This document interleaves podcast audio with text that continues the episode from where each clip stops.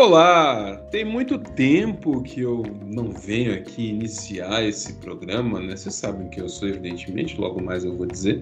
E sempre que eu venho iniciar o programa, eu gosto de trazer uma história, eu gosto de trazer algo de novo, né? De radiante para vocês. E aí, esses dias, eu não sei se vocês acreditam, cara, eu tava no supermercado, fui comprar umas coisas ali, um dia de semana à noite, assim, no mercado e tudo. E aí eu passei pelo açougue, assim, tem que tem um negócio muito bom aqui chamado de, de filé de sobrecoxa, cara. Faz uma sobrecoxa, a coxa ali, tira o osso, fica uma carninha muito boa, temperada e tudo. E aí, enquanto eu procurava este filé de sobrecoxa, o rapaz do açougue que estava mexendo lá no, no, nos encartes, assim, ele veio mim, olhou para mim e falou assim: Nossa, cara, eu queria te perguntar uma coisa. E aí eu virei para ele e falei: Não, por favor, fique à vontade, pode perguntar. Ele olhou para mim assim, né? Afinal, tô com cabelo alto e tudo. E veio e falou assim: Nossa, mas você é aquele cantor, aquele cantor gospel, Thales Roberto? Aí eu, né? Olhei para ele com bastante calma, com bastante placidez no olhar, nesse tipo de momento em que as pessoas perguntam coisas assim pra gente. A gente tem que ter uma certa retidão nas atitudes, né? Uma certa tranquilidade, essa temperança no falar, né? Eu olhei para ele assim, olhei bem nos olhos dele e falei: Não, eu sou o Jô Soares, seu piranho. É isso aí, meus piranhos, meus piranhos, moleques piranhos, molecas piranhas. É o retorno de Marretadas Podcast. E vocês sabem quem eu sou, como eu disse. Sou Daniel Hilário, né? Sou aqui um dos co-hosts do Marretada. Eu, Marretadas? Opa, calma lá eu sou advogado, eu sou um homem apaixonado. Eu entrei na faculdade, né, para fazer direito e sair fazendo justiça.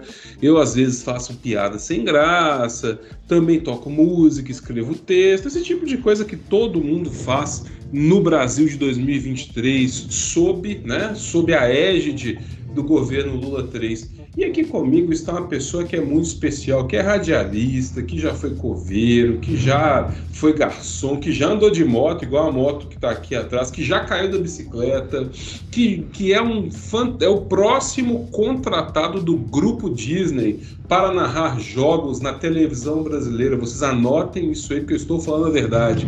Comigo aqui à minha direita, Carlos Oliveira, o Cantadas NFL. Por favor, venha cá, Carlos. Olá, Daniel. Olá, nosso convidado que será apresentado agora há pouco. Olá, o pessoal que está ouvindo mais uma edição aqui do Marretadas. Estamos de volta na nossa edição mensal da sua revista que traz entretenimento, comentários, política, humor e tudo que você ouve para ficar bem informado, para se divertir, é com a gente aqui. E daqui a pouco a gente vai tem muita coisa legal para rolar aqui. E vamos lá então nesse, nesse programa que vai trazer personagens que não estão mais, supostamente não estão mais nesse plano, mas que são personagens importantes também. Inclusive perguntaremos ao, perguntaremos ao Google uma questão muito importante também durante esse programa.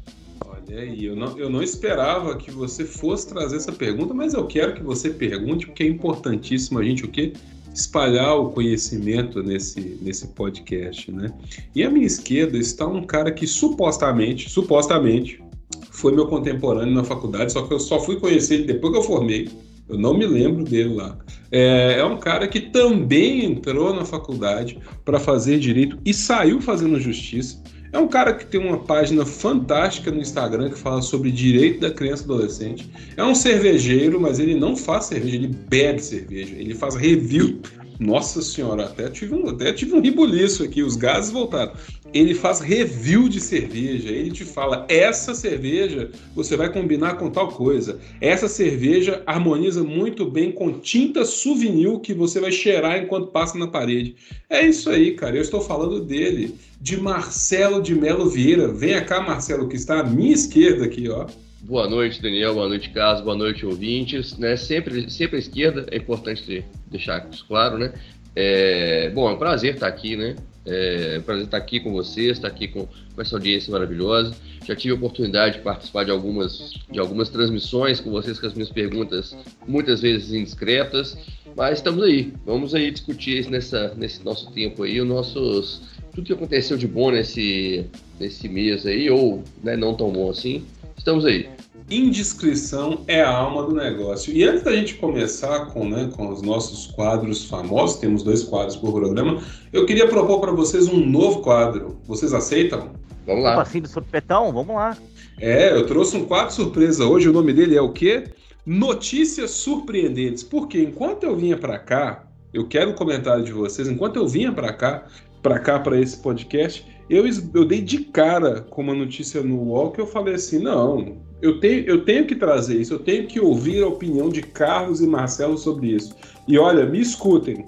O título da notícia é Nicole Balls compara ator com peru de sítio e artista rebate. Nicole Balls, 37 anos, comparou o peru de estimação com Carmo da Vecchia em seu Instagram. A famosa disse que o animal era tão bonito quanto o ator. Nos stories, a ex-paniquete comentou que viu semelhança e decidiu batizá-lo com o nome do artista. Abre aspas. Olha como o peru está bonito, abriu as asas. Ele está querendo se aparecer para as galinhas. Filho, como você é danado, olha como ele é a cara de Carmo da Vecchia. Eu acho que ele parece com Carmo da Vecchia. Ele é muito bonito. Na sequência, disparou que achava que o Peru estava paquerando o Galo. Eu acho que ele está paquerando o Galo, porque está na reta dele. É aí que vem a parte surpreendente. Vendo que Nicole Balls o comparou com o peru de estimação, Carmo Dallavecchia rebateu. Abre aspas, eu sou o peru gay, brincou em sua publicação em rede social. Pois é, é, é uma coisa que assim, eu não tenho opinião sobre isso, mas eu quero ouvir a opinião de vocês dois sobre essa notícia, por favor. Cara, é, é muito, é muito, muitas camadas, né? É muitas camadas. É, por coincidência, eu, eu assisti o programa Focalizando hoje à tarde. Eles estavam entrevistando Nicole Balls, né? E ela tem essa mania de dar nomes de pessoas famosas para os seus animais, né? Inclusive, recentemente, ela batizou uma vaca de Camila Queiroz. Né? Ela disse que, que a vaca é tão bonita quanto Camila Queiroz.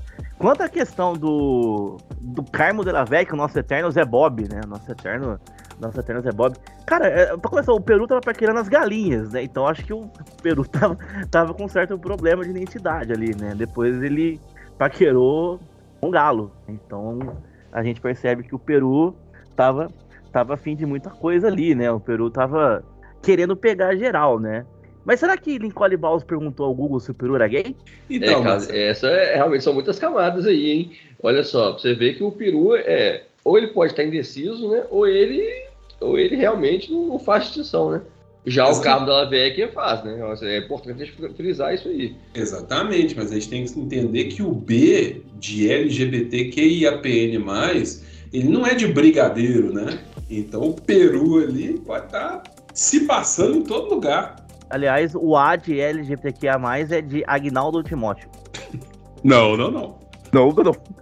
É, é, é, o mundo das fofocas, né, é uma coisa assim que é surpreendente. Mas sem mais delongas, né, já que estreamos um novo quadro, notícias surpreendentes, né, coisa que você olha e fala assim, nossa, que loucura. Marcelo, eu queria te perguntar um negócio, já que vamos começar ele. O giro do Twitter. Marcelo, por favor, qual é o seu tweet? Bom, Daniel, bom Carlos, bom amigos. O meu tweet de hoje, ele vem da Folha de São Paulo. Né, a Folha de São Paulo ela publicou um tweet né, que, que já tem aqui uma, uma indicação para uma, uma matéria deles. E o tweet diz o seguinte: fábricas de iates temem freio em negócios com IPVA previsto na reforma tributária. Bom, é, é também tem camadas para a gente pensar aí, né? É, eu fico pensando assim, quem é que deixa de comprar um iate por causa do PVA? Deve ser a mesma pessoa que deixa de comprar um Lamborghini, né? Pensando que ele vai ter que pagar o IPVA, o, o, seguro, né? Resumindo, fiquem muito tranquilos, fabricantes, porque se alguém tem dinheiro para comprar um, um iate, ele vai conseguir sim pagar o IPVA. É o que eu, que eu acredito. Eu tô só o meme do Paulo Gustavo com, com o Magela. Táxi, tá diante de barra, né? Viado! Gente, que tragédia. Olha, de minha parte, eu acho que dentro de todo um universo, vamos pensar assim, um universo de compradores de carros, compradores de caminhonetes, compradores de ônibus e compradores de iates. Para mim, os compradores de carros, não me deixem esquecer o que eu falei, hein? os compradores de carros são Angola. Os compradores de caminhonetes são Namíbia. Os compradores de ônibus são Congo Democrático. E os compradores de iates são como Portugal para mim. Por quê? Porque safoda eles, entendeu? Safoda eles. Tem que pagar IPVA como o resto. É isso. Cara, é impressionante como que o pessoal gosta de defender milionário, né? Não, porque, o, porque você vai cobrar impostos de carros milionários, de, de iates, de aviões. Aí você vê o cara tá falando isso, ele tem um Uno. exatamente, exatamente. Entendeu? É, é, por aí mesmo, né? É o, é o cara que reclama, né? E tem um, lá o 147 dele, tem lá um carro mais, mais acabado, tá preocupado com o preço do, do IPVA do iate. É isso aí, gente. A desculpa mais esfarrapada que eu acho nesse assunto é quando aí você vai e rebate, fala assim, cara, mas não tem a ver com você. Não, mas você tem que ver que essas pessoas são quem geram empregos. E se eles saírem do país, não vai ter mais emprego. Primeiro, como se houvesse vácuo econômico no capitalismo, né? Para começar a história. E segundo, gera emprego na ova, né? Gera emprego, meu pau de óculos, entendeu? Você vê aí, você tá vendo o Jorginho Guinness gerando emprego, por acaso? Chiquinho Scarpa tá gerando emprego? Não tá. Porra é essa? Cara, assim, é, isso veio da reforma da, da, da, tributária, né? Reforma tributária. Inclusive, quero parabenizar o deputado lá, o, que lembra muito o rei do crime, né? Caraca, eu esqueci, esqueci, completamente o nome dele, não faço questão nenhuma de lembrar. O Abílio, né? Abílio, o nome dele, que ele disse que ele é contra porque os comunistas são a favor. É um baita argumento para ser para ser contrário né, à reforma da Previdência. Os comunistas estão a favor, a gente está contra. Cara, mas assim, você vê que o pessoal tá reclamando da, do negócio da, da reforma tributária, por que o Lula fazendo, né? Porque imagina se o antigo presidente, futuro presidiário, faz isso, a direita já tá, é, conseguimos aprovar a reforma da tributária, mas é, é um ser contra, é um ser contra. Pergunta aos senhores agora, pergunta importante. Não sei se vocês leram o texto, não tive oportunidade de ler o texto completo. Será taxado IPVA de submersíveis? Interrogação. Olha, eu de minha parte considero... depende, depende. Eu acho que se o submersível tiver todas as certificações, né, e puder levar pessoas e submergir a uma profundidade razoável, ele tem que pagar IPVA. Porém, se ele for um submersível construído no quintal da casa de um bilionário, não passar pelas certificações e levar quantos bilionários possível para o fundo do mar e implodir, aí, é aí tem que ter isenção. É uma, é uma faixa de isenção que eu acho que deveria ser criada. Concordo. Ou seja, o, o submarino que o Iberê fez no canal Manual do Mundo provavelmente seria taxado. Vamos taxar Iberê Tenório. Com certeza. Vamos taxar. Inclusive, só quero falar que tem uma página na, no Facebook que faz montagens com com, com a, as thumbs né, do Iberê. E uma que me tirou grandes risadas foi que ele fez uma bola de, de, de, alumínio, né? De papel alumínio no canal dele. O cara fez a montagem dizendo que Iberê bolou o maior bola de crack da história da humanidade. isso, isso conversa com o que eu vi também, tipo, é. Deltan Dallagnol bola o pior baseado da história e perde o cargo de deputado.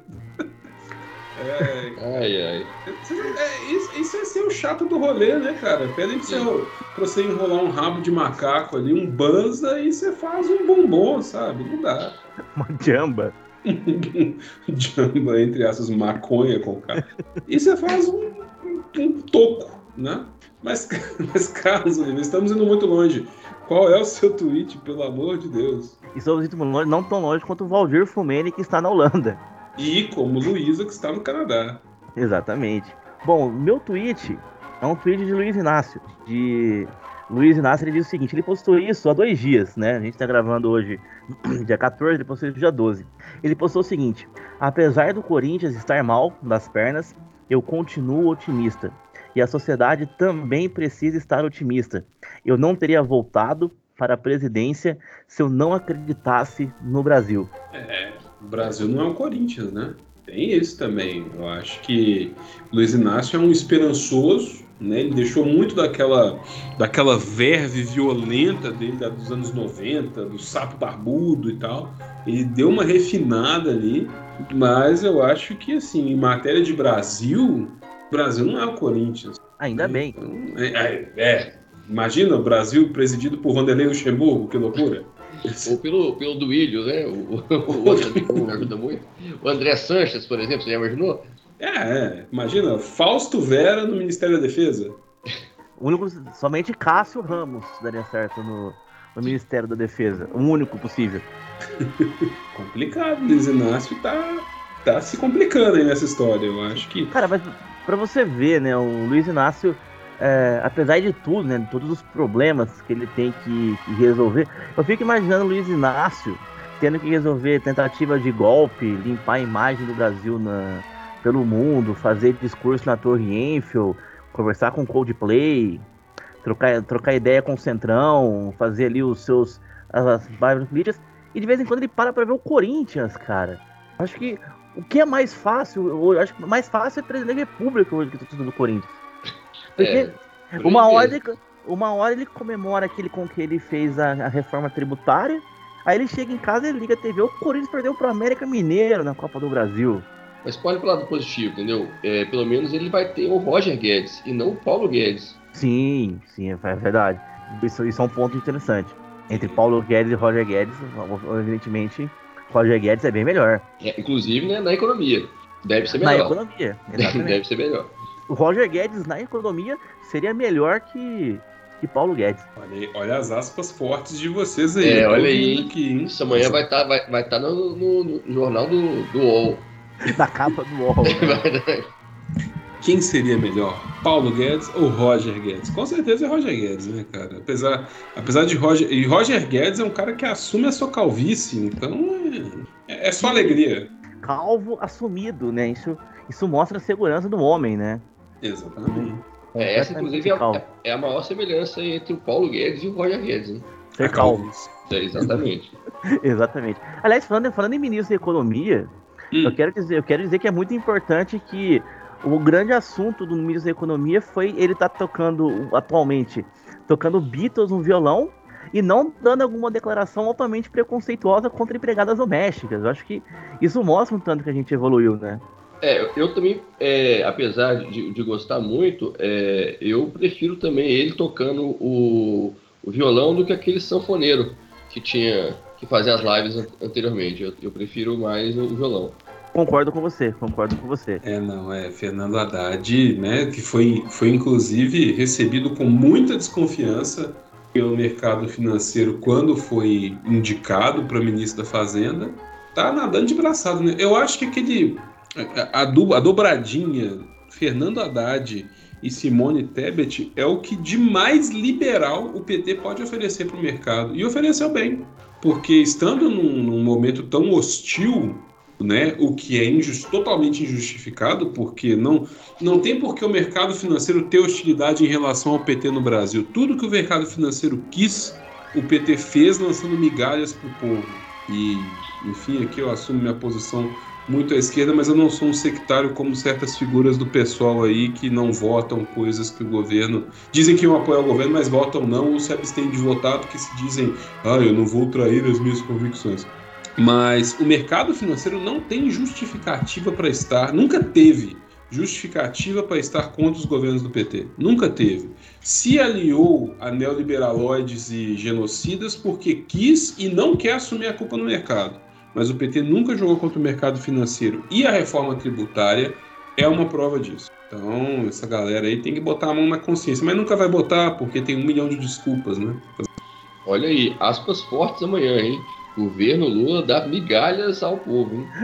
Mas dá, eu acho, eu acho assim, eu acho importante políticas de cotas, Bolsa Família, Fome Zero, Minha Casa Minha Vida, mas eu acho que isso é muito pouco. Isso eu tinha que ser aprofundado. Eu concordo com você. Eu, acho que concordo.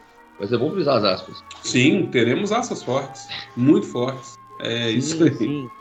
Agora pergunta senhores, pergunta importante. Fernando, vocês resistiriam a Fernando Haddad tocando Blackbird para vocês? Você já imaginou o Fernando Haddad cantando temporal, aquele violão ali, hein? Nossa, Você é lágrima dá certo, hein? Não, eu vou simplificar. Eu vou simplificar. Você já imaginou o Fernando Haddad tocando uma para você? Aí, aí são aspas fortes. É, aí isso é muito, ficou muito forte aí. Eu simplifiquei Aliás, o questionamento. Cara, ainda bem que você, você tocou nesse assunto, falando, falando em tocar. Porque eu, eu assisti, eu ouvia, né, o podcast que o Fernando Haddad gravou com o Natuza Neri, né, na última, na última segunda-feira. E eu lembro que eu separei, e eu lembro que eu mandei para uma amiga minha aspas fortes também que, que teve nesse nesse podcast que eu acho que vale, já que a gente tá falando o cara, eu acho que vale o assunto, acho que vale a gente comentar aqui. Eu vou trazer o seguinte diálogo para os senhores aqui. Diz o seguinte: Natuza diz: "Você toca sempre". Aí Fernanda Haddad responde: "Eu tenho vergonha de tocar em público". Eis que Natuza pergunta: "Mas nos eventos fechados você toca, né?" Aí Haddad disse: "Já toquei pro Lula algumas vezes". Natura, Natuza responde: "Já tocou pro Lula?" Então, acho que uma, uma confissão. Vocês tocariam para Lula? Olha, eu, eu, como uma pessoa completamente apoiadora de Luiz Inácio, inclusive leiam a biografia dele que o Fernando Moraes escreveu, que é de chorar em certos momentos, chorar de emoção mesmo, de ver a integridade do ser humano. Eu, sem dúvida nenhuma, assim, eu, não, eu não pensaria duas vezes. Não pensaria é, duas vezes. Confesso que a mobilidade com o cais e etc., que por segurança dele é melhor não. é, mas é isso aí. São muitas palavras e muitas revelações. Porém, o meu tweet é um pouco mais filosófico. É um tweet filosófico que vem de um perfil chamado Ex Peregrina Peligrosa, bandeirinha do Brasil. E ela diz o seguinte: olha, olha o questionamento muito interessante também. Levantar uma parada aqui. Né? A voz das ruas falando com vocês. Opa, a voz das ruas todas as pessoas que vejo que não gostam de coentro são brancas. Ricas ou metidas a não ter consciência de classe, acham que têm dinheiro. Então isso me faz pensar. Faz parte do racismo velado não gostar deste item culinário bem baiano? E aí, meus coentreiros, o que vocês acham? Cara, complexo, complexo. Eu me senti pessoalmente atacado, porque eu não, não curto muito coentro, não. E... Quinho até, até vai, mas eu sou branco, né? Então talvez seja isso o problema. Olha o racismo aí. Exatamente, olha aí. Às vezes a coisa está dentro de mim mesmo, eu não estou sabendo. Vou, vou, vou, experimentar mais coentro então. Mas assim, falando em coentro, gente, ó, coentro na cerveja, algumas cervejas utilizam semente de coentro, tá? E na receita, e fica muito boa. Eu, particularmente, a semente de coentro eu curto bastante na cerveja. Tá aí, feito meu, meu reparo. Olha o retorno, o antirracismo coentral. Exatamente. Cara, é, é, é, bem complexo, né, esse, esse, assunto. Eu confesso que eu não tenho opinião formada sobre coentro. Eu me sinto no centrão quando o assunto é coentro. No centrão? Sim, porque, tipo assim, não me faz falta, mas também se tiver, também não, não reclamo. Não reclamo. Se você me perguntar o gosto do coentro, eu não sei explicar o gosto do coentro. Eu acho que o pessoal não gosta muito do cheiro do coentro, que é um cheiro bem marcante. Mas eu gosto. Eu nunca deixei de comer nada porque tinha coentro. Aliás, coentro na muqueca baiana é uma coisa assim fantástica, espetacular. E aí você joga aquele molinho de pimenta que fica um estouro, né? A posta de peixe ali cozinhando naquele, naquele caldo maravilhoso, no dendê com coentro, é uma coisa maravilhosa. Eu não, não ligo para para adição de coentro nas coisas. Por mim, põe coentro no pão, com, com margarina, põe coentro na, no pedaço de maçã que está mordendo, mas que seja uma maçã crocante e não farinhenta. Passa coentro na mexerica. Por mim tá ótimo, tá maravilhoso. A pessoa faça o que quiser com coentro, né? Seja livre. Seja livre. Seja livre, aproveite. Agora, o coentro da a cerveja de coentro, confesso que me pegou um pouco. Eu não esperava.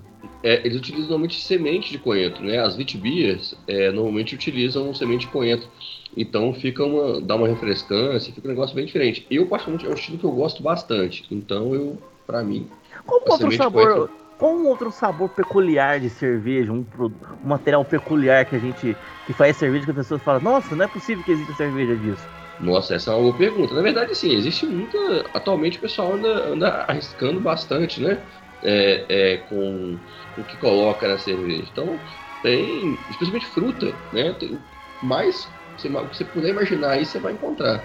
É, cambuci, é, manga, enfim, umas frutas mais exóticas. A, a, Colorado, por exemplo, ela tem uma linha com uma, umas frutas bem exóticas de, de que vai de graviola, que não é tão exótica assim, pelo menos para quem é daqui, mas uvaia, e aí por aí vai.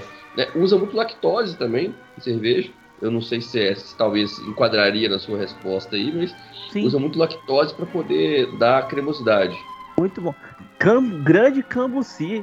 de integrante do grupo Negritude Júnior a o ingrediente de cerveja. Muito é bom. isso aí, né? E Unidos Cambuci, um abraço temos os amigos Unidos Cambuci também, né? Que, que, que se não é uma escola de samba, com esse nome precisa colocar, né? Precisa Exatamente. Ter. Grêmio Recreativo, Escola de Samba Unidos de Cambuci.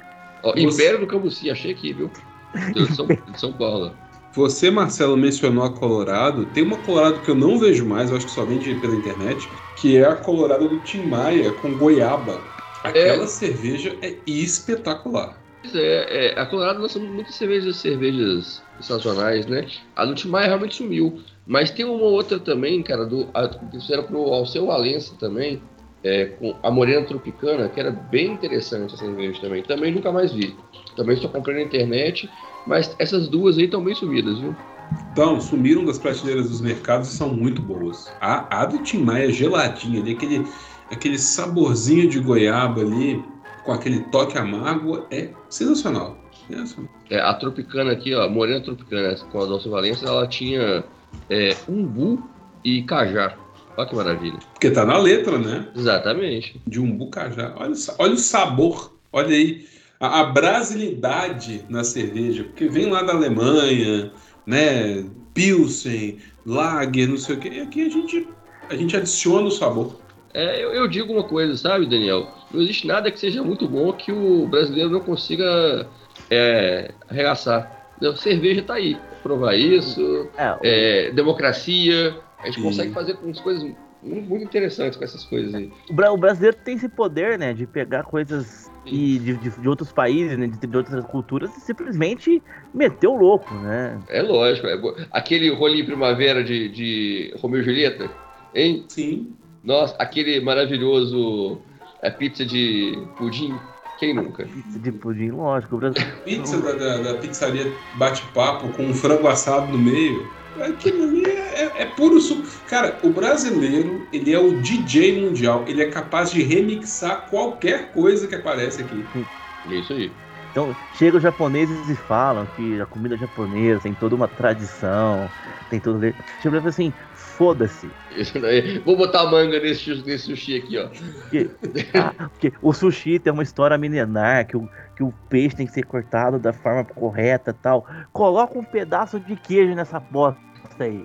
É, milenar, milenar coisa né, meu amigo? Bota a abobrinha na pizza aí, entendeu? Vá, vá se fer... Põe rúcula nessa pizza, aproveita e põe um pé de porco também, né? Já faz ali um flambado, é de banana ali, é põe tudo. Vale tudo. Vale tudo no paladar do brasileiro. É bom demais. Mas, como eu disse que é bom demais, eu tenho uma coisa a dizer. O nosso tema de fundo hoje foi sugerido por Carlos Oliveira Cantadas e eu quero que ele explique, porque eu fiquei com muitas dúvidas sobre esse tema. Por favor, Carlos. Acho que perdemos o Carlos. Sim, o nosso colega Carlos deu uma perdida, mas disse que está voltando. Ele mandou uma mensagem que está voltando. Então eu vou tentar explicar o tema de fundo enquanto ele volta. Né? O PC, ó, Carlos disse que o PC desligou aqui, já estou reiniciando. É o que? É a revolta das inteligências artificiais. A Skynet já o retirou do podcast, né? Já ele volta, quando ele voltar, eu vou colocar ele aqui no, no podcast. Mas, Marcelo, é aquele Fala, negócio. Falando o carro... inteligência artificial, é, é, Daniel, eu queria inclusive compartilhar aqui uma, uma notícia com você para poder saber da, da, da, sua opinião. Né? É, aproveitando as notícias, as notícias exóticas, né? Surpreendentes. Eu, isso, surpreendentes. É, no jornal O Tempo, ele deu a seguinte notícia aqui: jovem utiliza inteligência artificial para clonar a voz do namorado e descobre traição. Ela pegou um programa para modular a voz do, do namorado, mandou um, ligou para um amigo, colocou que o, aquele, o namorado estava meio assim, ameaçado, e aí descobriu que o, Maria, que o namorado traiu, é, deu um beijo a alguém, alguma coisa assim. E aí? Olha, eu tenho várias opiniões sobre isso. Opinião número um: quem procura acha, para começar.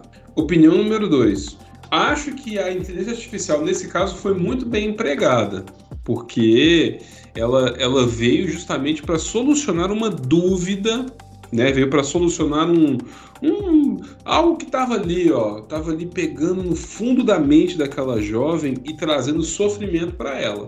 E coisa número três, Cara, se você se predispõe a se relacionar com alguém e esse relacionamento é um relacionamento monogâmico, que é o que parece, porque eu vi esse vídeo, inclusive. É um relacionamento monogâmico. Se você se predispõe a trair alguém, então é melhor que você não tenha relacionamento com essa pessoa, né? É melhor que Com não. certeza, com certeza. Agora, já que nós vivemos no reino, né, nós estamos vendo uma, uma convulsão não monogâmica, é bom que as pessoas conversem com seus parceiros e definam limites para as coisas, né? Eu, Assim, eu só tenho uma, um reparo para fazer na, na sua, na, na sua afirmação que eu concordo totalmente, que é se você está se você tá disposto a utilizar um, um, um aparelho, um, um produto de inteligência artificial para descobrir se alguém traiu você, é melhor você terminar também. Tem esse ponto, né? Porque era a dúvida que tava batendo no fundo da cabeça, né? Tipo, mas será? Mas será?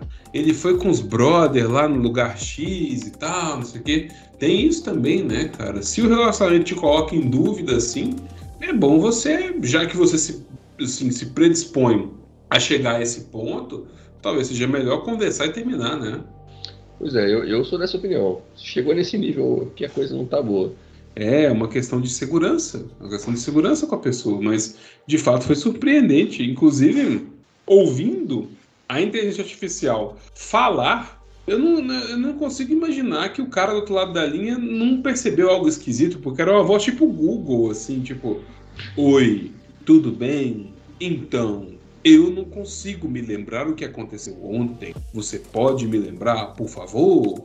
Então fique aí também a, a dica, né? Se você vai trair, ou, ou- ou ainda que você bebe e faz alguma coisa, tenha melhores amigos. Uhum. É importante, amigos com o mínimo de, de bom senso. Sim, mas aí que tá.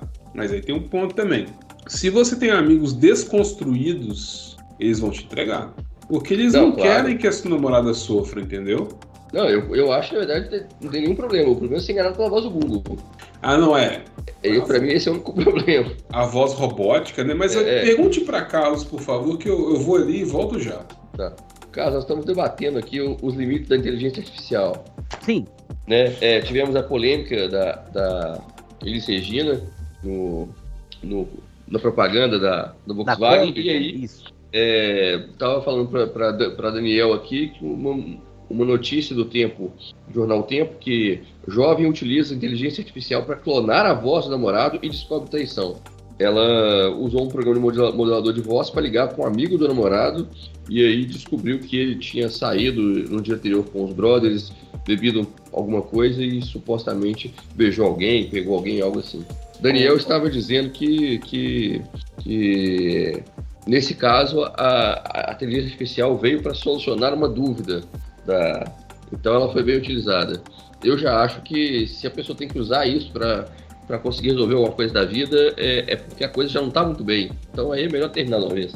Tendo a concordar com você, eu acho que se a pessoa precisou recorrer a um robô, né, pra descobrir uma, uma suposta traição, né, acho que assim como o suposto filho do Gugu, essa traição também era uma suposta traição que se confirmou -se depois, eu acho que não precisava, né, se já tem desconfiança, já termina já, acho que bem, bem complicado. Aliás, falando em inteligência artificial, o Bard, né, que é esse novo inteligência artificial do Google, tava com uma conversa meio estranha de golpista, né? Quando, quando ele foi lançado na última quarta-feira. Olha Você aí, isso? E é? Sim. A, o G1, né, perguntou ao, ao Bard sobre o processo eleitoral brasileiro. Ele veio com um papo estranho de urnas que não são, que não, que não, não podem ser auditadas, que a eleição no Brasil não foi corretamente feita e tal. O G1 já ligou um alerta, mas depois o Google mexeu lá, ele começou a dar respostas democráticas. Respostas democráticas. Mas, Carlos, antes de você cair aí, eu pedi para você explicar o tema de fundo porque eu tive dificuldades para compreender. Por favor. Sobre, sobre os, efe, é, os eventos canônicos? Isso.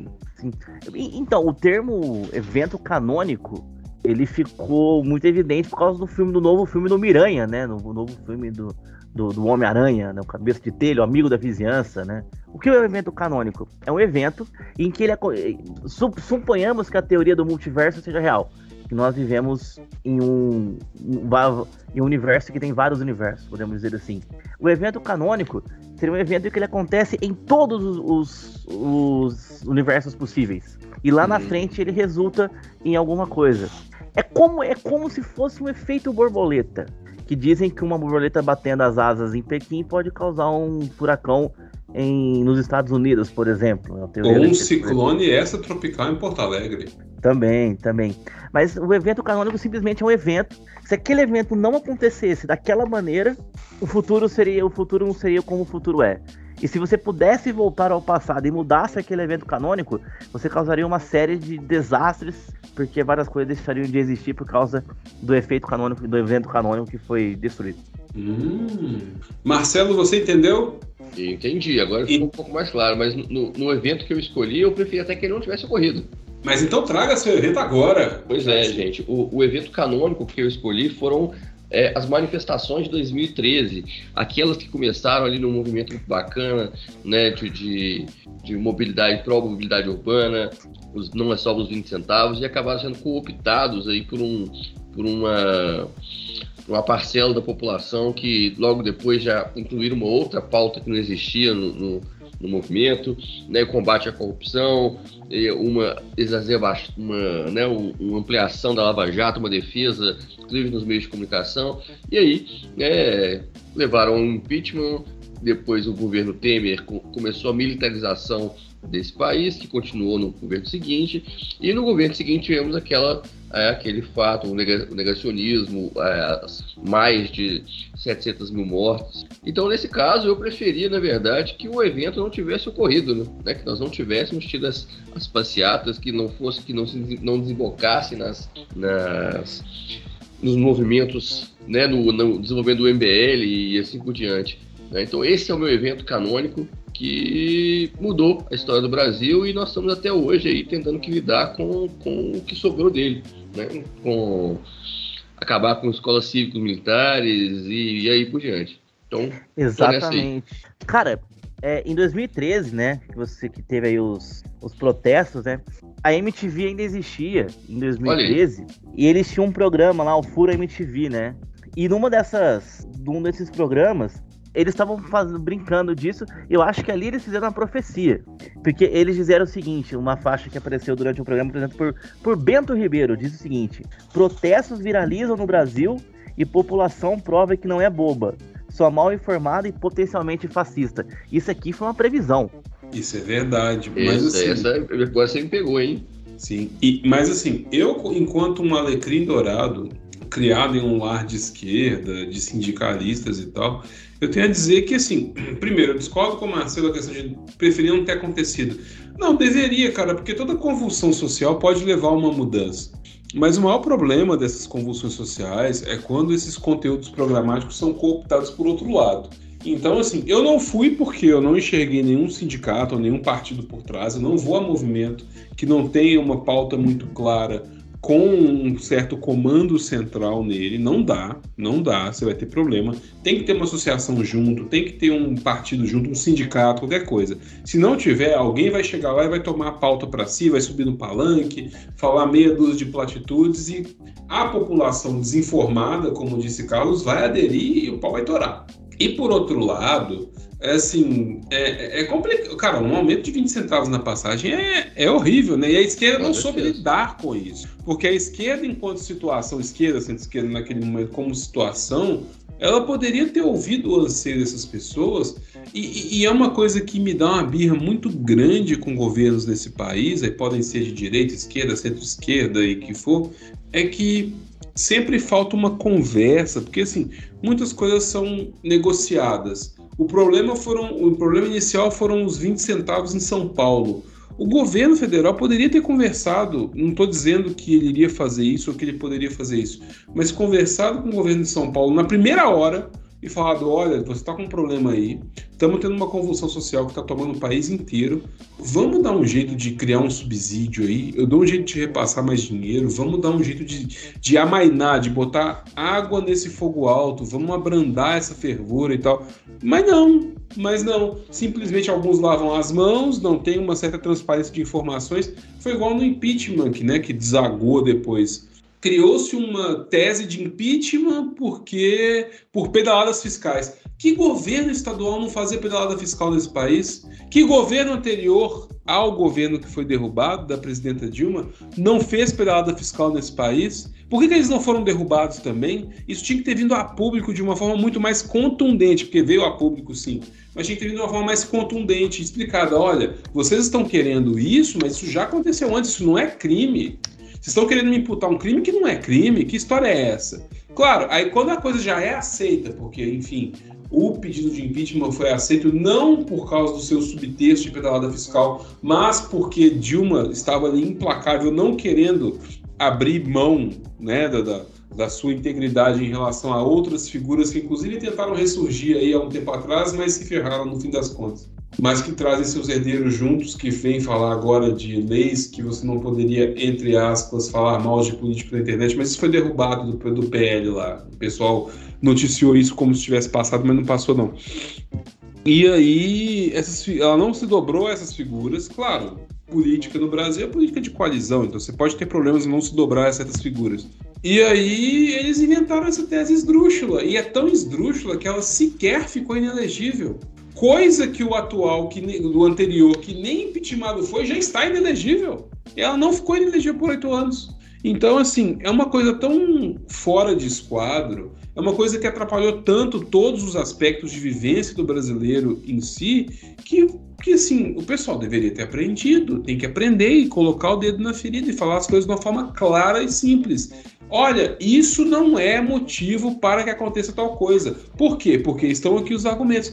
E até hoje a gente vê muita dificuldade em explicar isso. A direita não explica esse tipo de coisa, porque a direita simplesmente se baseia em platitudes, em sendo contra o que a esquerda faz e fica por isso mesmo. E como são conceitos muito rasos, todo mundo aceita.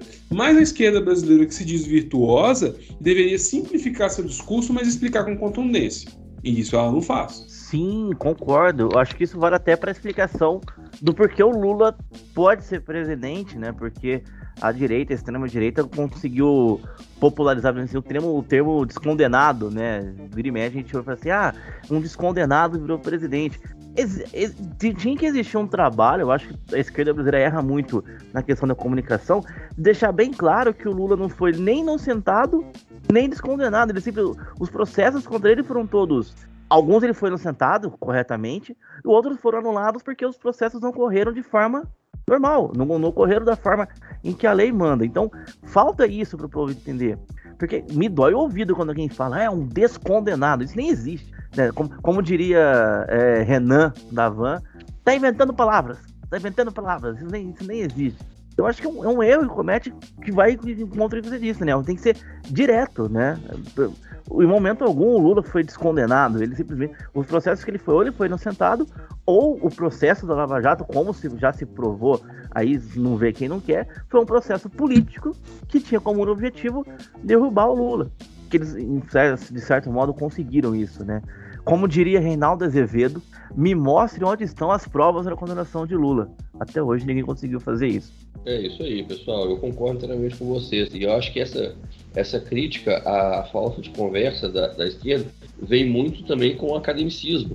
Né? As pessoas acham que, que o academicismo, né, que você tem que falar para uma, uma elite. Não, na verdade, você precisa falar é para todo mundo, né? Você precisa ser entendido, Sim. na verdade. Né? Não necessariamente falar para todo mundo, tem que ser entendido.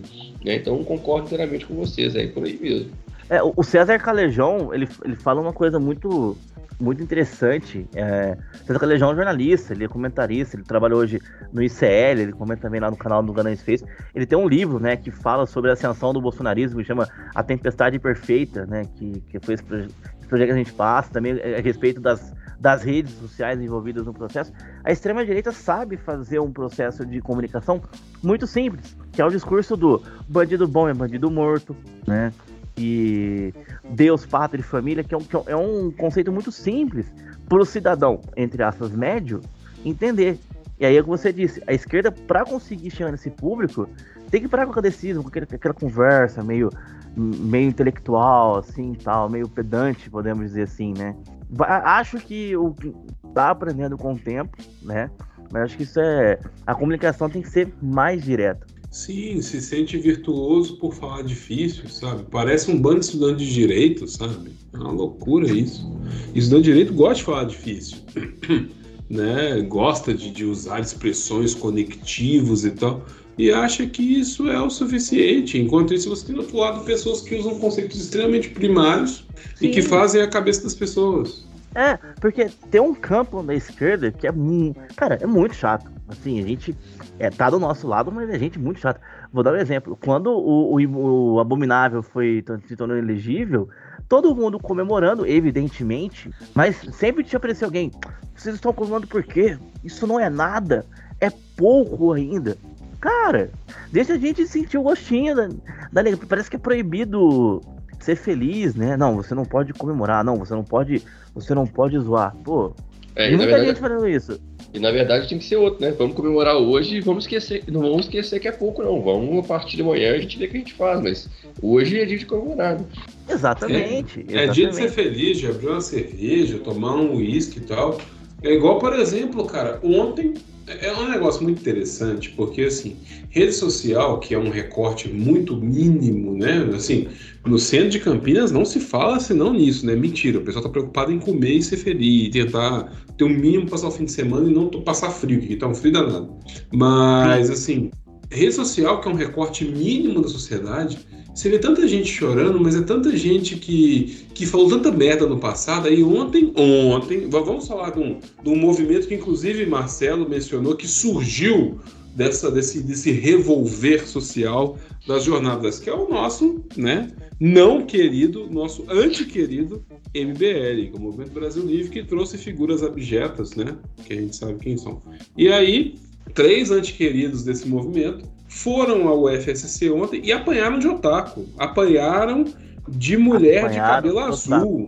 Tomaram reguada na cara. E estavam falando assim: ai, ajudem-nos a identificar essas pessoas que fizeram uma tentativa de homicídio contra os nossos membros e tal. Cara, sinceramente, vou ser muito sincero. Você passa anos falando mal de universidade pública, hostilizando o professor, tentando invadir escola pública que tem, que tem aluno protestando contra o novo ensino médio, contra outras, contra outras interações e tal. E você acha que você vai ser bem recebido em universidade pública? Eu lembro que eles tentaram vir num evento aqui da Unicamp e o pessoal não deixou eles falarem. E não tem que deixar mesmo, não. Os caras são contra a universidade pública e vão fazer o que lá? Sai daqui! Não venha você. Vá, vá falar na Mackenzie, vá falar na PUC, vá falar em outro lugar. Agora, falar em universidade pública, você é contra, você está indo lá para quê? Vai apresentar contra. Eu, você, você acha. É, é, é, é, o mesmo paradoxo do fascismo do nazismo. Você acha que eu tenho que dar ouvidos para alguém que quer que eu simplesmente seja um vassalo ou esteja morto? Eu não quero ouvir essa pessoa. Eu quero que ela suma da minha frente.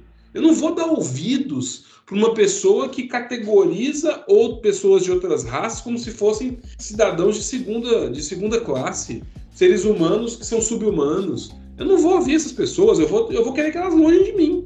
E se ela chegar perto, eu vou empurrar ela para longe, sabe?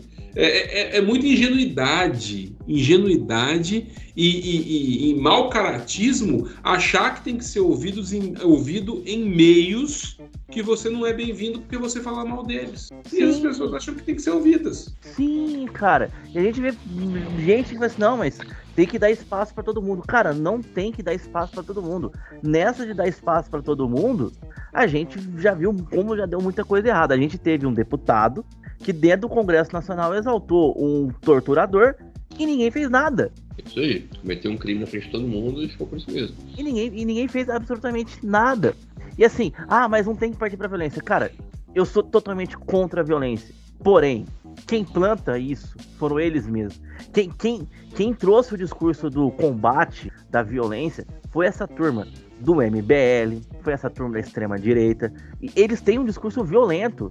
O discurso deles é violento.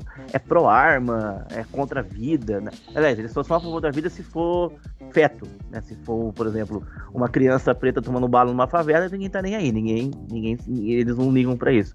Mas enfim, eles plantaram discurso, foi, foi o que o Daniel disse. Você passa anos criticando é, estudante de universidade pública, professor de universidade pública, tudo. Aí eles chegam e vão ser, vão ser recebidos como?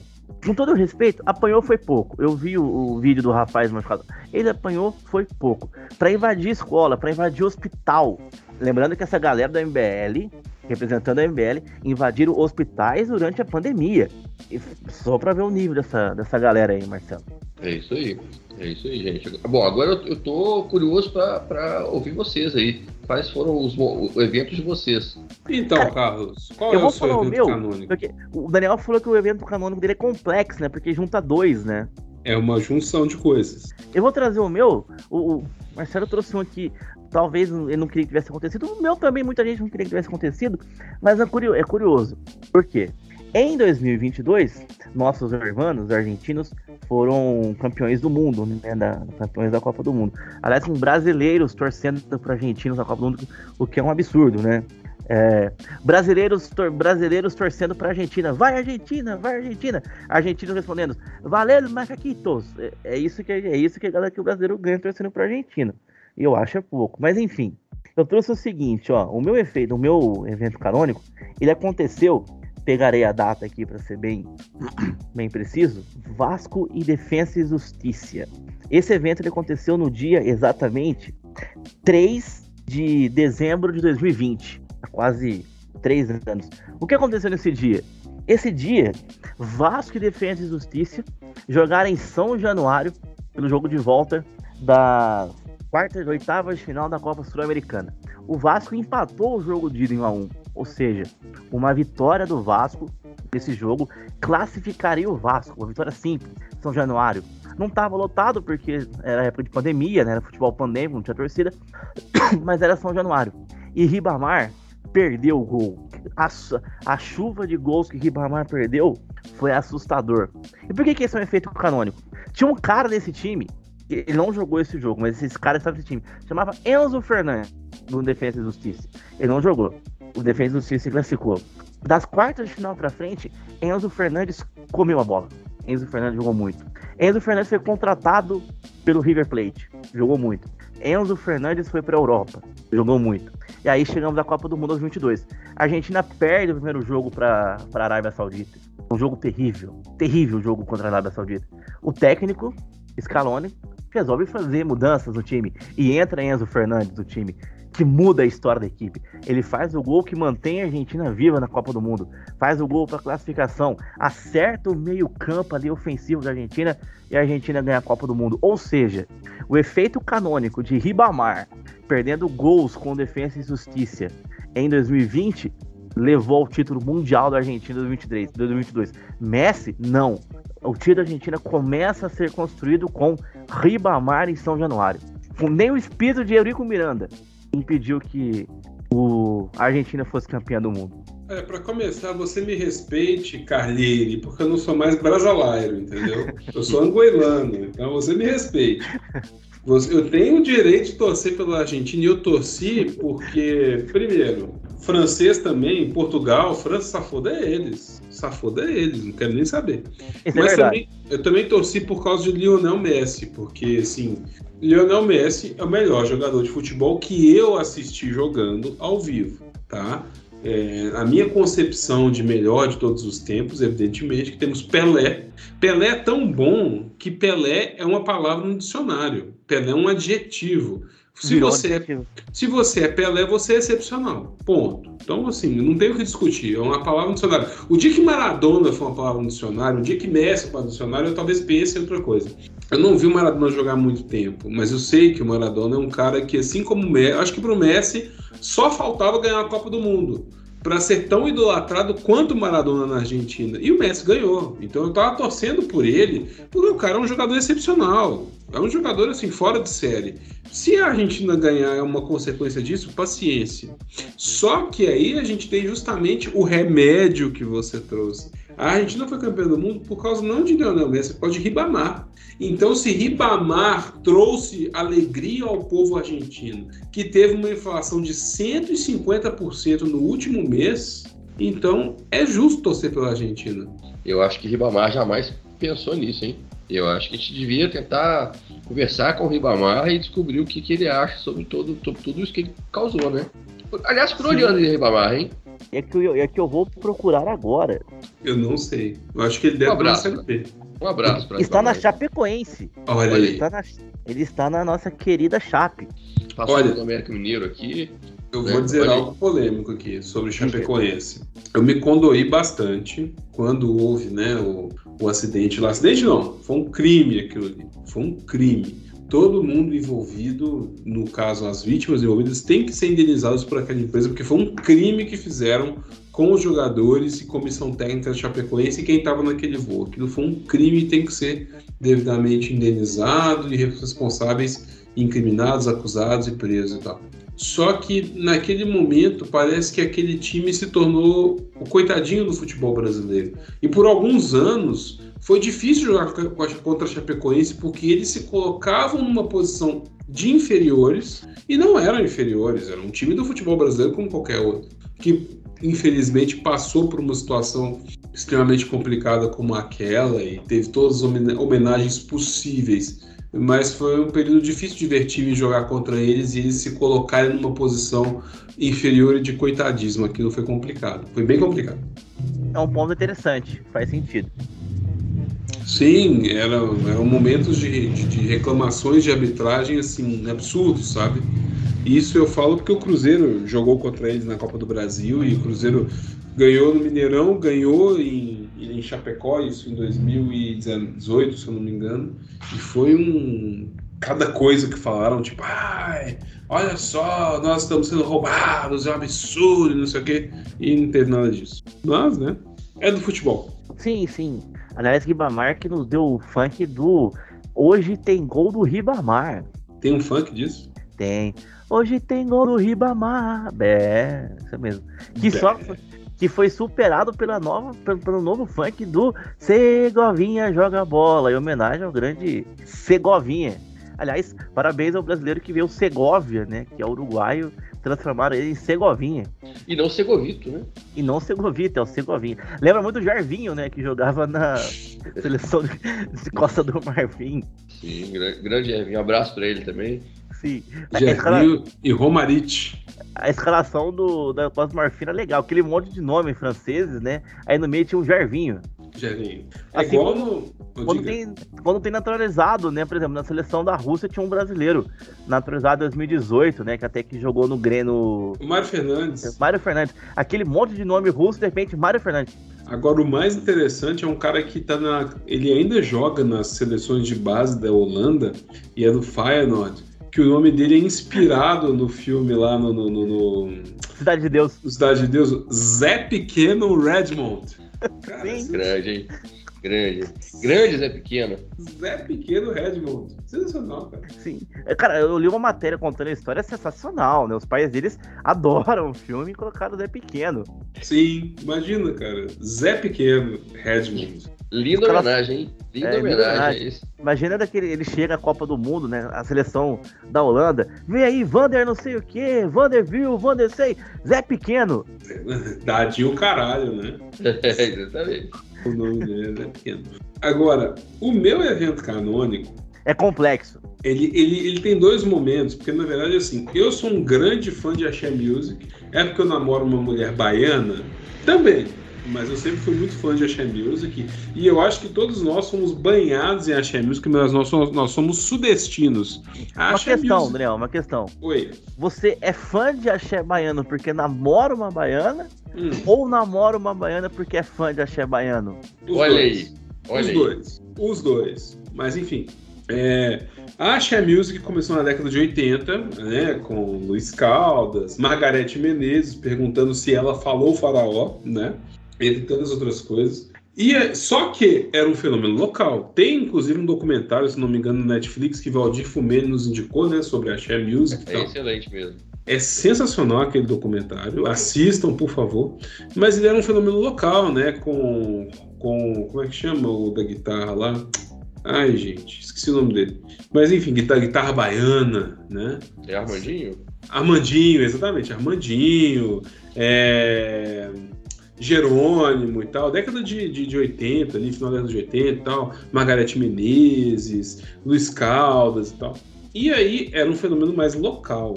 E aí nós temos o primeiro ponto do meu momento canônico. Porque a Axé Music estava crescendo e um dia, um dia, uma cantora da Axé Music foi fazer show em São Paulo. E ela foi fazer show em São Paulo justamente num lugar que tinha shows de graça ao meio-dia, duas da tarde e tal. E essa cantora foi fazer um show lá. Só que esse show ele tomou proporções assim fora do comum. Isso foi em 1992 e foi o primeiro show dela em São Paulo, que foi no Vão do MASP, que foi o show de Daniela Mercury no Vão do MASP. Foi um show que reuniu milhares de pessoas a mais e ela mesma diz, ó, em 40 minutos eram mais de 20 mil pessoas no vão do MASP, gente descendo dos ônibus e dançando.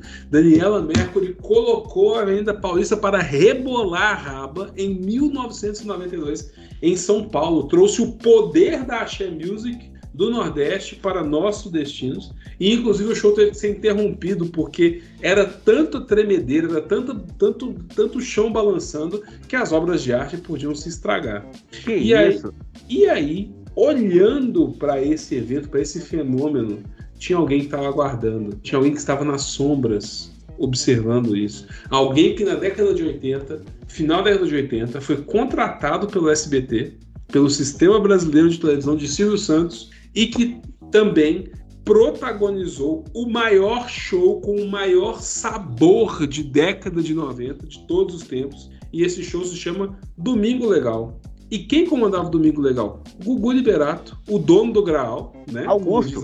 Exatamente. Augusto Liberato, que comandava o Graal, que era o dono do Graal, né? Como diz a lenda. E ele foi uma pessoa que também deu espaço para muitas lendas da Axé Music, como El Chan, né? El Chan, Companhia do Pagode. Quem não se lembra da tarde de domingo ver Carla Pérez descendo na boquinha da garrafa enquanto comia uma macarronada com uma coxa de frango na mão? Quem não se lembra disso? Quem não viveu, né? Quem não viveu Quem? essa época? Só pode. Quem viveu, quem viveu sabe. Quem viveu sabe. Quem viveu sabe. O sabor pop da Axé Music com Augusto Liberato e que isso reverbera até hoje, porque isso abriu porta para várias bandas como Banda Raça Pura, Companhia do Pagode, que eu já citei, e aí trouxe assim.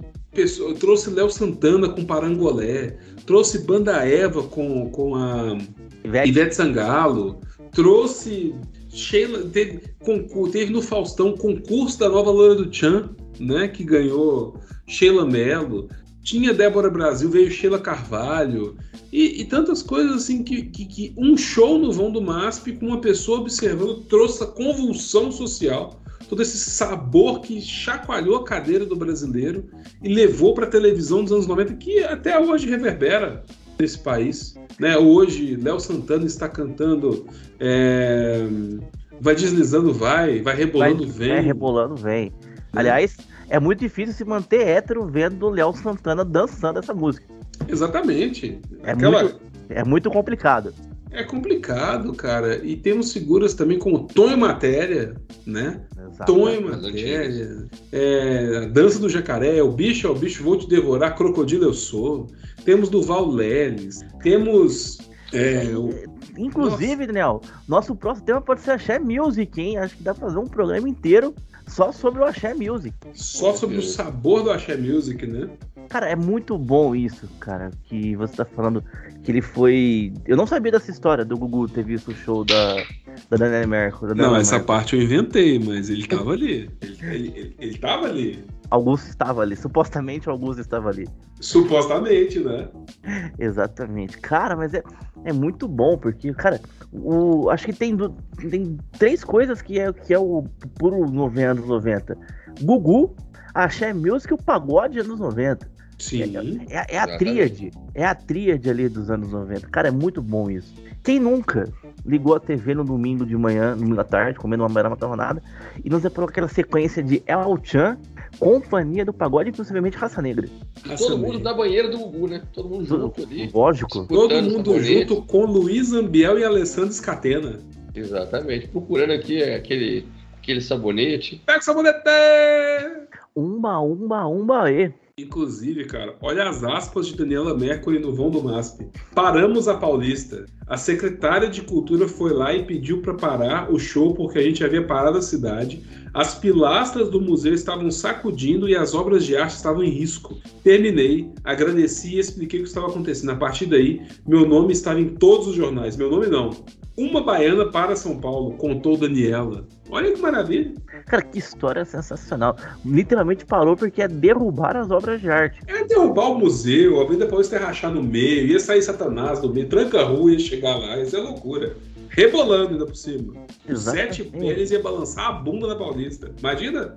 Exato. E quando, e quando Daniela Mercury pô, fervia ao som da Daniela Mercury, correu o risco de cair um Cândido Portinari, né? Um Cândido ser destruído pela força do, do axé. Imagina, cara, a Baporu ia ser destruído por Daniela Mercury, pelo poder do axé. Exatamente, cara, que coisa sensacional. Eu, eu já tenho uma interpretação diferente sobre isso aí. Eu acho que nem as obras conseguiram. Não eram só as pessoas que desciam dos ônibus, né? Pra rebolar a raba. As obras também não, não resistiram. Verdade. Foram possuídas por esse ritmo maravilhoso. Que elas queriam mesmo. sair do museu, elas queriam ir pra é. lá na, na hora pro voo do máximo e rebolar também, né? Tal qual uma noite, do, uma noite no museu, as obras criaram vidas ao, ao som de Daniel Mercury. Com certeza, menor dúvida, foi isso. No vão do Mastro, sensacional. Grande momento. E isso nos trouxe na boquinha da garrafa. Olha aí. Nos trouxe Melô do Chan, né? Pau que nasce todo, nunca se endireita. Forte, forte. Nos trouxe Parangolé é uma delícia. Lepo Lepo. Lepo ah, eu tô maluco. Dança do Pirulito. Piu Piu Pirulitou. Dança da Manivela. Dança da Manivela. Nos trouxe tudo, cara. Nos trouxe todo esse. esse trouxe pro sudeste do Brasil todo esse, esse sabor ensolarado que é a Shea Music, cara. É digo mais, Daniel, digo mais, né? Criou, uma, criou a micareta. Uhum. Olha aí. Micareta, exatamente. Botou o abadá nos sudestinos. Com certeza. Criou o abadá, se bobear. Exatamente. Exatamente. Então, tudo começou ali, cara. Durval Nélias só foi possível Durval Nélias cantar que na casa do Senhor não existe Satanás por causa disso. Exatamente. Eô, eô, laiá né? Dizia ali. Ou se não, de Sungagá, domingo de manhã o sol me chamou. Se você quer, tome, quer, quer, tome, tome, tome. Olha aí, cara. Como é que você poesia, vive né? sem isso? Poesia, poesia pura. Poesia puríssima, cara. Eu acho sensacional. E toda, e toda a saga de Al-Chan, que a gente já abordou em outro episódio aqui. É Al-Chan no Egito, no Japão. No Havaí. No Havaí. Na selva. Na selva. Cara, o da selva é muito bom. Oh, oh, oh, oh, oh, oh. Olha o grito do Tarzan. Ai, cara, que maravilha. Mas agora eu tenho um questionamento para vocês. De uma das figuras que eu abordei. Então, e Augusto Liberato, hein? E o inventário de Augusto Liberato? Cara, é a melhor história de 2023, né? Gugu, que até era um homem que tinha nos seus vivia meio que. Não gostava, ele era um apresentador, de TV, mas não sabia muito da vida de Gugu, né? A vida pessoal de Gugu. Gugu supostamente falece em 2019, né? Foi tentar mexer no. E em 2023 estoura o inventário de Gugu. Briga de filhos com a Rose Miriam, esposa de Gugu. Aparece um filho de Gugu que parece mais velho que o Gugu. Tudo isso é muito, muito bom, cara. É, é muito bom. Pergunta a vocês, então, Marcelo e Daniel o Gugu, Gugu, Gugu Liberato nesse momento. Vocês leram a carta de Rose Miriam? Porque tinha aquela velha história, né? Todo mundo estava apoiando Rose Miriam. Que Rose Miriam foi a suposta esposa de Gugu. Mas depois da carta dela, percebeu que Rose Miriam também não era uma pessoa muito legal. Não é mesmo? E aí eu trago aqui, meus amigos, a carta que Rosemiro escreveu e foi anexada ao processo. Em que ela conta que algumas vezes tentou amar Gugu, mas Gugu estava bêbado demais. Você consegue imaginar o Gugu bêbado demais para amar uma pessoa? Eu não consigo é, imaginar ninguém bêbado demais para amar uma pessoa. Mas assim, o Gugu eu não consigo imaginar nem ele bêbado e nem ele amando. Ou não amando, na verdade, né? Imagina, imagina Rose Miriam, com todo respeito à memória do Gugu, querendo, querendo amar o Gugu e o Gugu falando assim, não posso, não posso, estou bêbado! É, o pintinho amarelinho já teve melhores dias, hein? Não, Rose, o pentinho amarelinho foi pro puleiro. Inclusive, no cantinho tá Rodrigo falando lá. Gugu! E onde será que estaria Celso Portioli nesse momento, hein? Esse cara. Olha aí. Não, não, não, não, não, não! Eu não quem sou! Vai pegar o seu boletim! Mas vem cá, o, o que mais que você destaca na, na carta da, da Rosemiriam? Eu destaco alguma, algumas passagens aqui, né? Diz o seguinte, olha só. Vamos ver aqui. Olha só, é, é bem forte esse trecho, hein? Eu sei como se comportam as crianças. Cansei de ouvir meus colegas de escola falarem que minha mãe tinha um amante. E isso me causava imensa dor, porque eu sabia que eles estavam falando a verdade, mas eu tentava com todas as minhas forças defendê-la, porque é isso que os filhos fazem. Eles defendem seus pais e o seu lar. Essa aqui é a mais forte. Outro dia, entrei no Google e escrevi conforme me orientaram. O Google é gay? E aí eu chorei. Meu coração se partiu ao meio e eu chorei sangue. Meu choro foi amargo como fel. Eu sei como você se encontra com alguns rapazes. Eu sei o que acontece na Alameda Canário 830. Eu sei dos Viagras e das bebidas. Eu sei dos celulares que não podem entrar junto dos donos, etc. O que aconteceria na Alameda Canário 830? É uma boa questão, hein? Alameda Canário 830, acho que o pau quebrava lá, hein? Acho que isso aí tá pior do que as festas do Ronaldinho Gaúcho quando eu morava aqui em Belo Horizonte. Hein? Não entra celular, é, não sei, não sei mesmo, hein? Inclusive, deixa eu abrir um parêntese aqui, que você falou de Ronaldinho Gaúcho em Belo Horizonte. Essa semana saiu uma matéria do Neto, Neto, craque Neto, né? Sim, sim, grande craque Neto. Em que ele dizia o seguinte, quando ele jogou no Atlético em 95, ele dizia que ele vivia em um, uma certa casa de entretenimento noturno de Belo Horizonte. Que ele, inclusive, tinha uma vaga na frente que alguém já deixava um cone lá para ele parar o carro, porque todo dia ele ia na New Sagitários. É, isso, pode, isso ajuda a explicar o desempenho pífio dele no, no, Atlético, né? Talvez. Exatamente. Talvez seja isso. Craque Neto que correu atrás de um ladrão nessa semana. Mas assim, Carlos, eu tenho uma, uma informação para você. Google é gay? Você, tá... você, jogou, você perguntou ao Google aí? Não, eu não estou perguntando ao Google, porque eu tenho uma informação que chegou essa semana, ah. ao vivo. Mais uma história dessa questão. Porque, porque, veio a carta de Rosemília, mas ao mesmo tempo voltou à tona uma declaração, uma entrevista de Gugu Liberato a Playboy na década de 80, que pode confirmar a história de suposto filho, exatamente. Nessa, nessa, inclusive essa, essa, essa entrevista ela é um pouco grande demais. E aí, olha só, na conversa com o jornalista Osmar Mendes, Gugu Liberato confidenciou que se relacionou sexualmente pela primeira vez aos 14 anos. O então contratado do SBT à época explanou que gostava mesmo de sexo. Ele disse textualmente: Eu gosto de sexo. e que era fascinado por, abre aspas, garotas orientais, pois elas sabiam como tratar os homens como reis. Gugu, à época, tinha 25 anos quando, quando concedeu entrevista e ele tinha dois apartamentos, um automóvel Monza e dinheiro no open market. É. Gugu, além de fazer sexo, ou seja, Gugu transava, ele era um Faria Limer na época. Hum. Porque ele tinha dinheiro no open market. E gostava de pessoas, de mulheres asiáticas, pelo visto, né?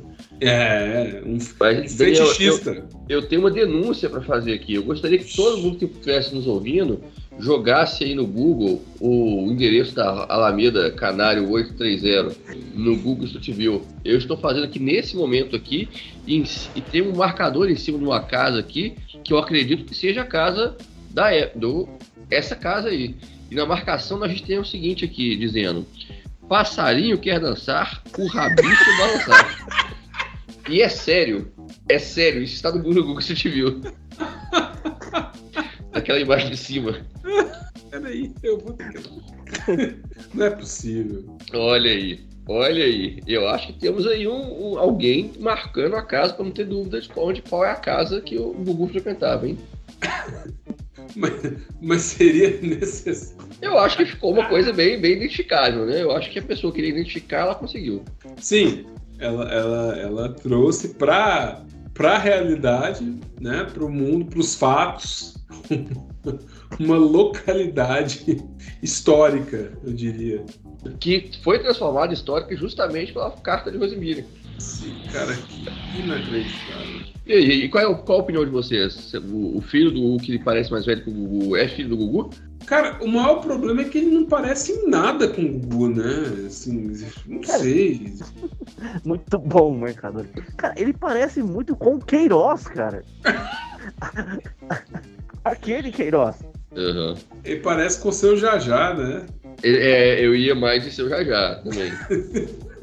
cara, é muito surreal, cara. Imagina. Mas ele foi filho do Gugu mesmo. Tô dizendo que ele seja filho do Gugu. Não, é, a partir da revelação, né? Eu tô um, por ele. um plot twist sensacional. Com certeza, com certeza. Exatamente. Ninguém esperava por isso. Muito bom, muito bom. Espero que isso seja abordado na terceira temporada de O Rei da TV. Abordar. Estou, estou ansioso por essa, por, essa, por essa terceira temporada, hein? Porque as duas primeiras temporadas foram muito boas. É, menos, que... menos as filhas do Silvio Santos que não, não gostaram muito. Exatamente. Não quer dizer que foi bom, então. Quer dizer que. É, não. As filhas Silvio Santos são igual Portugal, né? Nessa história aí. Safoda elas. Safoda elas, né? Não tem, eu não quero saber o que elas acham disso. Eu quero, é, muito... eu quero me divertir. Ou melhor, eu espero muito que Chico Felice, Felice faça um podcast sobre o Gugu.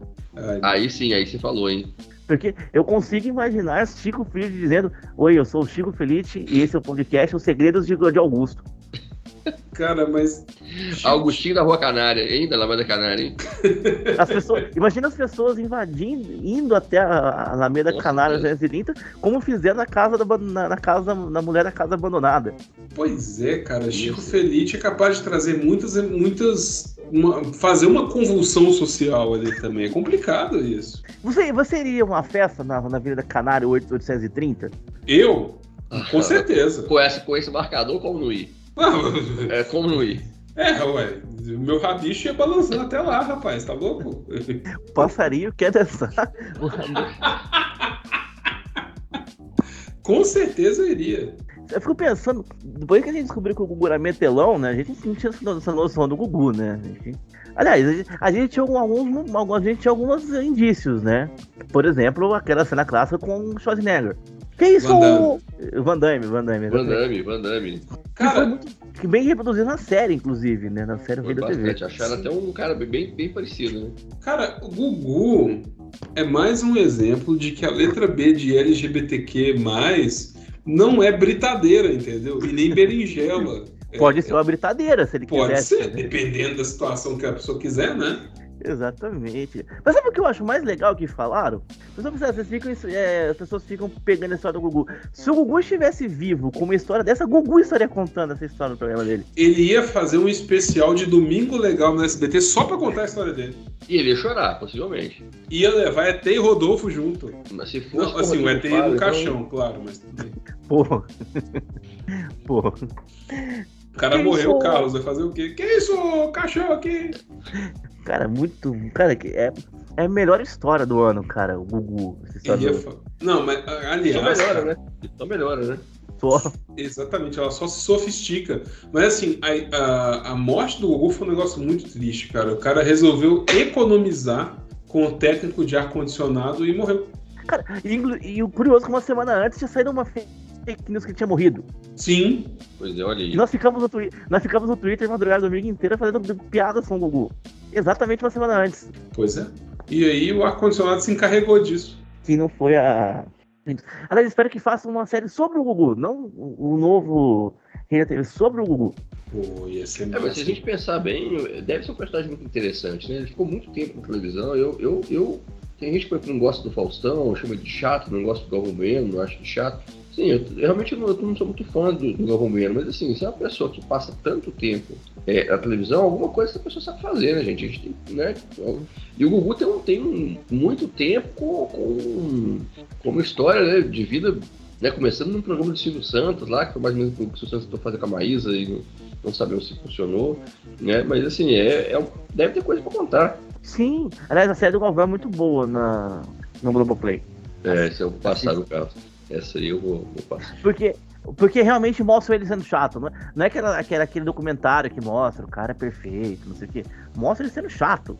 Sendo, inclusive sendo estúpido em alguns, em alguns momentos. Sim, e, só pra, e só pra encerrar indicações de série, duas séries muito boas para assistirem. O documentário sobre o balão mágico tem no Plus, é muito bom. E também o documentário da Xuxa, que eu vi o primeiro episódio, também é muito bom. Olha, a TV brasileira ela tem personagens muito magnéticos que teriam que ser abordados, sim. Galvão Bueno, Gugu Faustão, Jô Soares, é, Dercy Gonçalves, Nair Belo, Golias. Jorge Lafon. Jorge Lafon são pessoas que deveriam ser abordadas porque são pessoas que fizeram parte das, da vida dos outros assim na televisão de uma forma assim que você via para ser nossa tinha Vera Verão. Você ligava no SBT segunda noite e tinha Hebe Camargo como tem, tem o documentário sobre ela um filme sobre ela né que a inclusive a Andréa Beltrão que faz o papel dela. É, você ligava na Hebe Camargo tava Desi Gonçalves lá né você liga a TV no domingo, tá o Gugu. Então, assim, são, são, liga no, no, na Globo, tá o Faustão. Então, assim, Faustão não morreu ainda, né? Claro, então provavelmente vão fazer um documentário só depois que ele falecer e tal. Mas, assim, aqui, como eu vi no, no, no, no episódio de 25 maiores brasileiros dos anos 90, do Brasil que deu certo, na década de 90 tinha Faustão gordão que ele, ele, destruía o teto da Globo e saía gigante pela cidade, sabe? Aquele Faustão não existe mais. Mas é um o Faustão. Faustão das Olimpíadas Faustão, né, né, Daniel? Não tem mais. Sim, cara, e a gente, e na segunda temporada do Rei da TV, eles exploram bem isso, que o, o Gugu se tornou o que foi o Gugu por causa do Faustão e vice-versa. Aquela guerra de audiência meio que, que sem regras que foi por muito tempo um alimentou o outro, né? Isso deu momentos icônicos, né? Que talvez hoje não, seriam possíveis de fazer. Não seriam. Lembra quando o Faustão levou aquele, aquele homem de 30 centímetros de altura? O latininho. O latininho. Cara, aquilo é puro suco de anos 90 e hoje é extremamente lamentável pensar que ele fez aquilo. Fez é, isso, né? Inclusive, na capa da revista, né? O Mundo Cão na TV. Exatamente. Então, assim, cara, são personagens que têm que ser abordados, têm que ser passados em revista, né? Digamos assim. Passamos Chacrin em revista, passamos Hebe Camargo em revista, passamos tanta gente em revista. Essas pessoas também têm que ser passadas, pra, até para que as pessoas, até para que os jovens compreendam o que foi a TV brasileira. Porque, por exemplo, assim, porque é aquele negócio, né? A história é aquele negócio. A gente entende o passado para não repetir os problemas no futuro. Ontem foi o dia mundial do, ontem foi o dia mundial do rock, né? Dos roqueiros, daí por aí. E aí ontem eu vi, hoje eu vi uma, uma um, um print assim, de uma postagem que era uma reportagem X com a capa do Nevermind do Nirvana falando, ah, os maiores discos de rock de todos os tempos e tal. E aí tinha um cara comentando, pai, mas o que que uma foto de um bebê com um pinto de fora tem a ver com rock? Eu vi é, isso. Tem que explicar, cara. Tem que ter. A história tem que ser lembrada, né? E olha que eu nem sou tão fã de Nirvana, mas tem que ser lembrado. Tem que ser lembrado. Com certeza. Com certeza hum. tivemos personagens muito bacanas, né? Muito marcantes durante muito tempo e essas pessoas, né, a gente citou os, os, né, os humoristas, o Chico Anísio, o Ronald Golias, a gente tem que saber quem são essas pessoas, inclusive para saber como é que o humor era feita, feito antes, né, e que não pode ser repetido, né, né Daniel? Você tem toda a razão. A gente tem que entender o passado para não repetir os problemas no futuro. É verdade, é verdade. Então, assim, é bom que as próximas gerações entendam, vejam quem que teve aqui no Brasil, quem que fez o humor, até os trapalhões também, Mussum, Zacarias, Mamonas Assassinas, coisas que a gente curtiu no passado e que hoje talvez... Não tem espaço, né? Não tem espaço hoje. Não teriam um espaço mais. Não mesmo. É isso. Então, eu acho que a gente ali, ó, fez aquela amarrada maravilhosa, mas então Marcelo de Melo Vieira quais são as suas últimas palavras? Faça o seu merchan, diga para que, que você veio aqui hoje. Pois é, gente, eu, eu queria aproveitar, né? O, o Daniel falou que ontem foi o dia do, o dia do rock, né? E ontem também o Estatuto da Criança e Adolescente fez aniversário de 33 anos aí de puro descumprimento. É, queria aqui fazer o, o, convidar todos vocês a, a, seguir os meus perfis, né? O perfil pessoal, Marcelo, arroba Marcelo de Melo Vieira, no Instagram, é, o perfil sobre direito da criança, o arroba direito da criança em pauta.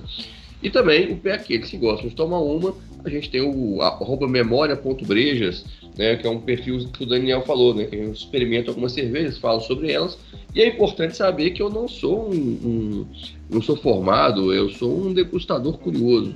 Então toda a, a ideia do perfil é voltado para quem bebe cerveja mesmo, e não para quem está pensando muito na questão técnica.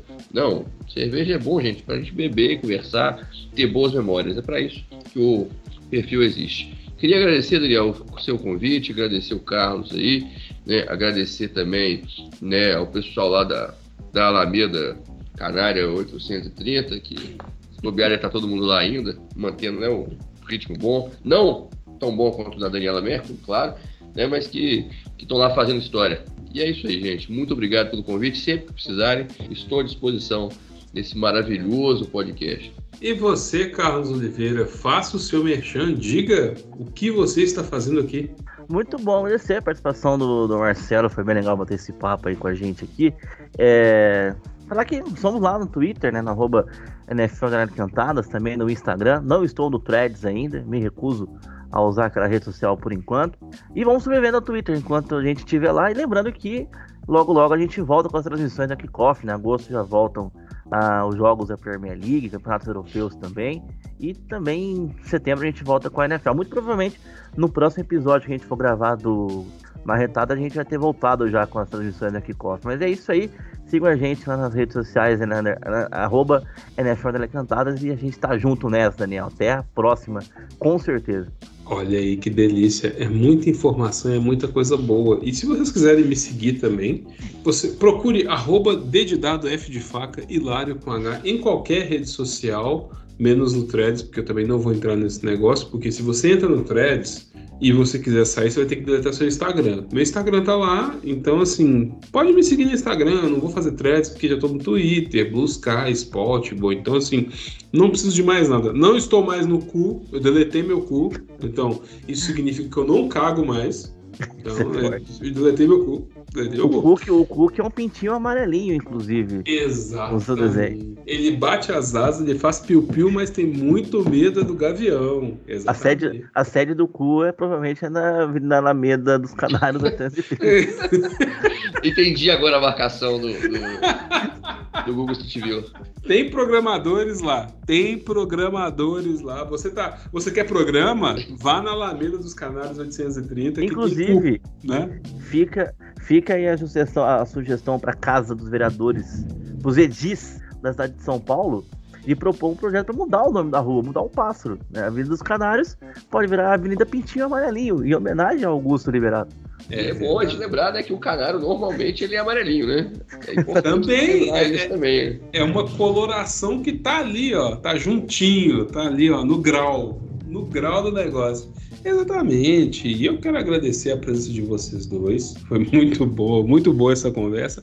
Trouxe lembranças muito maravilhosas, né, do nosso passado, da nossa nossa vivência neste país varonil.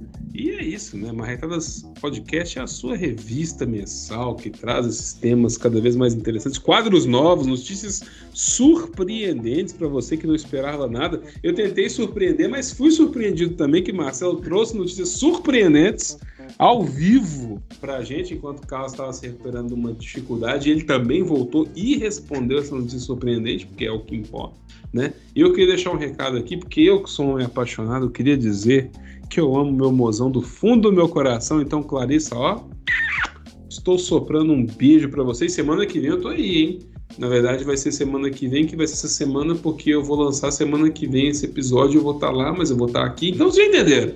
Estarei com ela semana que vem lá em Salvador, em Savior, passando um solzinho, porque Campinas está frio para Dedel. E é isso aí. Eu quero agradecer também a todos os ouvintes de Marretadas Podcast, vocês que nos seguem, vocês que conversam com a gente, ninguém nunca mandou um e-mail para esse podcast, nem mandou uma mensagem no Spotify. Converse com a gente, pergunte, sugira. Estamos aqui para ouvir vocês, viu? E é isso. Um grande abraço e muito obrigado pela audiência. Até mais. Até. Até.